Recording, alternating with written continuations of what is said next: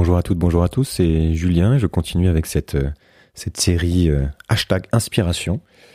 Et je continue à vous, vous lire euh, des quelques pages du livre Le monde change et, on n'y comprend rien. Donc là, c'est la partie 3 qui s'appelle Où va le monde?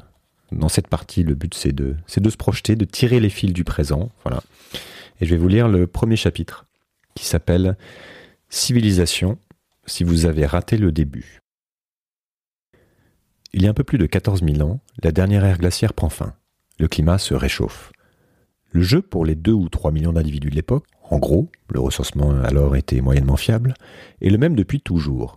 Survivre, faire survivre l'espèce et profiter un peu des plaisirs de la vie au grand air pour stimuler ses récepteurs cérébraux le plus souvent possible. Les glaces fondent, et c'est a priori plutôt une bonne nouvelle. On commence à se détendre un peu, à se promener plus souvent sans peau de bête, et au bout de quelque temps, quelqu'un, ou quelqu'une, on ne sait pas trop, décide qu'il en a assez de faire et défaire sa tente, plante du blé, du soja ou du millet et invente l'agriculture. Les petits malins ont dû croire que ce serait plus pratique pour se nourrir que d'aller chasser-cueillir tous les jours. Bonne ou mauvaise idée, la question importe peu. On ne reviendrait pas en arrière, car pour la première fois, les humains se mettent à générer des surplus de nourriture, d'énergie donc, de manière régulière, et cela change tout. De nouvelles structures se forment et un mouvement inédit se met en branle. On invente des métiers et les outils qui vont avec. On apprend à compter, à écrire pour gérer les récoltes et les dettes. Et les premières civilisations apparaissent à peu près en même temps en plusieurs endroits du monde autour des grands fleuves. Nil, Tigre, Euphrate, fleuve jaune, Indus. Il faut des hiérarchies, des organisations sociales et gouvernementales sophistiquées pour maintenir le contrôle exclusif de l'accès à l'eau dans des régions en tension, du fait de l'aridité ou des rizières. On se bagarre un peu, on imagine des lois, de nouvelles règles, et chaque groupe dans son coin joue sa partie, à sa manière, sans que le voisin vienne trop souvent les perturber. Il y a de la place pour tout le monde, des terrains de jeux divers, montagnes, forêts, banquises, déserts, et on en profite pour tester toutes sortes d'expériences de vie en communauté, avec plus ou moins de succès. De la variété donc, mais partout les mêmes objectifs et une stratégie essentielle, maximiser son rendement énergétique pour jouer le jeu de la vie le plus confortablement possible. Et chemin faisant, se sont développées de nouvelles techniques et de nouveaux outils pour améliorer ce rendement. On remplace l'énergie des hommes par d'autres, issus des animaux, de l'eau ou du vent.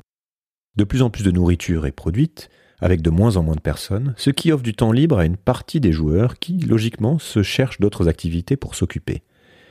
On se fait plus souvent et plus ingénieusement la guerre, où on se met à faire de l'art, des sciences, à regarder les étoiles, à fabriquer tout un tas d'objets et à se les échanger de nouvelles histoires, de nouvelles idées, christianisme, islam, bouddhisme, propriété privée, de nouvelles inventions, charrues, imprimeries, poudre, sextant, permettent d'exploiter mieux l'énergie disponible, d'aller plus loin, plus vite, de transformer plus de choses.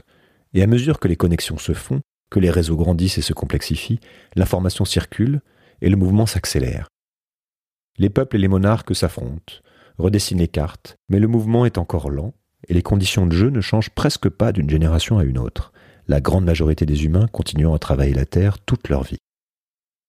Quelques éléments extérieurs comme des virus, surfant sur l'opportunité de maximiser leur propre partie à eux, viennent ici et là ajouter un peu de piment au destin humain parfois trop bien tracé.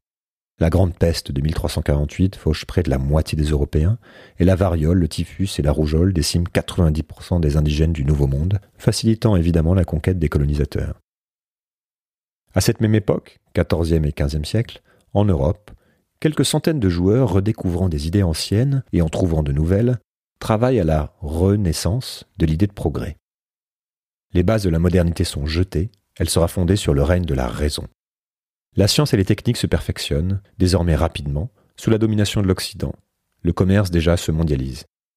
On conquiert, on déporte, on invente encore, et on décide de donner une direction, un sens à l'histoire. La civilisation devient un projet, le progrès un idéal. Et puis, événement majeur au début du XIXe siècle, les hydrocarbures entrent en jeu. Et cela change tout. Le système économique, financier et technique est en place pour permettre à l'exploitation des sous-sols de véritablement commencer et rapidement de décoller. Jusqu'alors, on devait se contenter de sources renouvelables que l'on ne pouvait pas stocker. Avec le charbon, le gaz puis le pétrole, l'homme met la main sur un gisement de puissance inouïe des millions d'années d'énergie solaire stockée sous terre, tout d'un coup mis à disposition et prêt à être brûlé. Le fruit est mûr, On sait désormais quoi faire de ce feu et de cette vapeur. Nous entrons dans l'ère de la mécanisation. On peut faire fonctionner des machines toujours plus sophistiquées qui démultiplient notre pouvoir de transporter, couper, creuser, chauffer. Des innovations chimiques majeures sont permises. Plastique, asphalte, fibres synthétiques, engrais. Grâce à ces trésors enfuis, ces carburants en quantité virtuellement infinie, faciles à stocker et à transporter, surtout le pétrole, la créativité humaine peut se matérialiser comme jamais auparavant.